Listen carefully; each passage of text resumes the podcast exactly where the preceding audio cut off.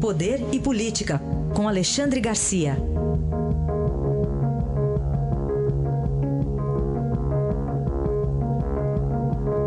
Alexandre, bom dia. Bom dia, Raíssa. Bom dia, Carolina. Bom dia. Bom, tivemos recentemente a Operação Registro Espúrio, que era contra uma fraude na concessão de registros sindicatos por, por parte do Ministério do Trabalho, e hoje a notícia de que a deputada Cristiane Brasil é um dos alvos, operação em andamento agora, Alexandre. Pois é, portanto ela é suspeita. É uma deputada do PTB e quase foi ministra do Trabalho. Chegou a ser nomeada, o governo cancelou, porque houve uma reação muito grande, inclusive na justiça. Né? Ah, então, ela é suspeita de falcatruas, portanto, na concessão de registros de sindicatos.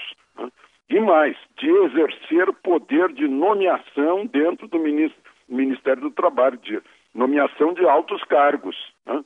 é a prática da partilha de ministérios entre partidos, não é só no Ministério do Trabalho, Ministério dos Transportes, em geral, esses ministérios eh, mais importantes, né, deixando de, de fora o Ministério da Fazenda e do Planejamento, que são ministérios bem técnicos, mas qualquer coisa política que tiver, está lá o político cumprindo o seu papel de representante do partido. Né?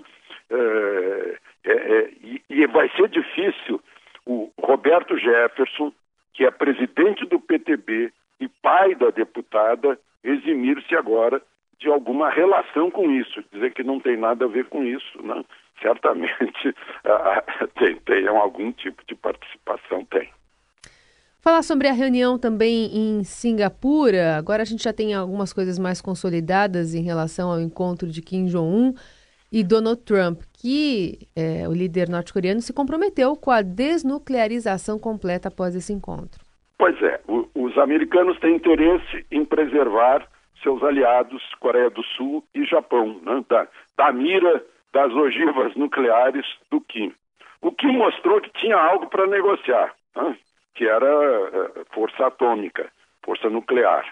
Uh, e por sua vez, o, o, presidente Trump usou o seu tradicional, a, a, a sua tradicional né, tática de primeiro uh, imaginar uma retirada, primeiro ameaçar, ameaçou com um botão mais grosso, né, maior, e fez o, o, ditador da Coreia do Norte buscar negociação. Né. Mas eu queria trazer o assunto para o Brasil. Só para lembrar que o ditador Getúlio Vargas, que assumiu em 30, legitimado por uma revolução e foi derrubado em 45 pelos militares, tinha uma grande simpatia pelo eixo, por, Mussolini e por Hitler. Né? E com isso atraía os olhares dos americanos. Né? O presidente Roosevelt estava de olho.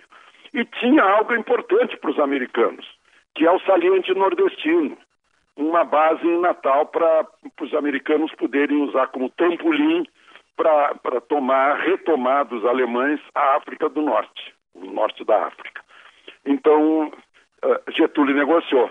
Ganhamos a siderúrgica de Volta Redonda, a primeira siderúrgica no Brasil, de grande porte, e cedemos a base de Parnamirim. Né? Então, essa história aí já tem um antecedente aqui no Brasil, né? em que um ditador, né? também baixinho, eh, se aproveitou da circunstância e negociou com um presidente americano alto também, né, e que uh, veio ao Brasil, foi a Natal, tiveram um encontro que no início era secreto, lá em, na base de Parnamirim. Aguardemos então pelos próximos passos aí, porque o processo ainda é demorado, né, para desarmar tudo ali, né? Com muito, ah, pois é. Muito Mas, demorado. Enfim, uh, como disse Trump depois, né, é. uh, a, a, Coreia do Norte nem imagina o quanto tem a ganhar com esse desarmamento. É verdade. Bom, Alexandre, outro assunto, o presidente Temer sancionou o Sistema Único de Segurança Pública, agora uma prometida integração entre governos estaduais e, e o federal nessa área, e tem dinheiro de loteria também, né? Pois é, eu acho tão estranho. Há pouco eu estava pesquisando a lei das contravenções penais, né, artigo 50, diz que é proibido o jogo de azar e define que jogo de azar é todo aquele cujo resultado dependa da sorte. E, e, e, ironicamente, nesse país maluco, né, se, se defende a lei com dinheiro da contravenção. É, é uma coisa incrível. Mas, enfim, é, é, não é só dinheiro que pode resolver isso. Né? É preciso também, talvez o mais importante, mais importante que dinheiro, seja o uso da inteligência e o uso do bom senso. Né?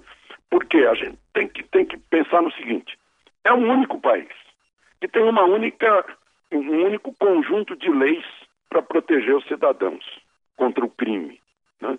Então, todas as instituições ligadas ao combate do, do crime, combate contra o crime, as instituições judiciárias e, e policiais, é, é tem que ter o mesmo poder, a mesma presença. Né? Não pode existir essa história de dizer assim: esse crime não é comigo.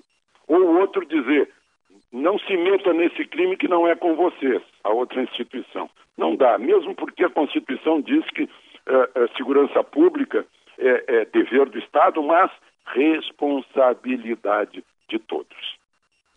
Então vamos apostar que a segurança vai melhorar, é isso, Alexandre? pois, é, é difícil, né? A gente está tão perdido na, na esperança, né? Que é. é a profissão do brasileiro. É. A gente está tão perdido nisso, tem tantas frustrações Sim. que eu confesso que custa a crer. É verdade. Aí está Alexandre Garcia que volta amanhã ao Jornal Dourado. Obrigado. Até amanhã, Alexandre. Até amanhã.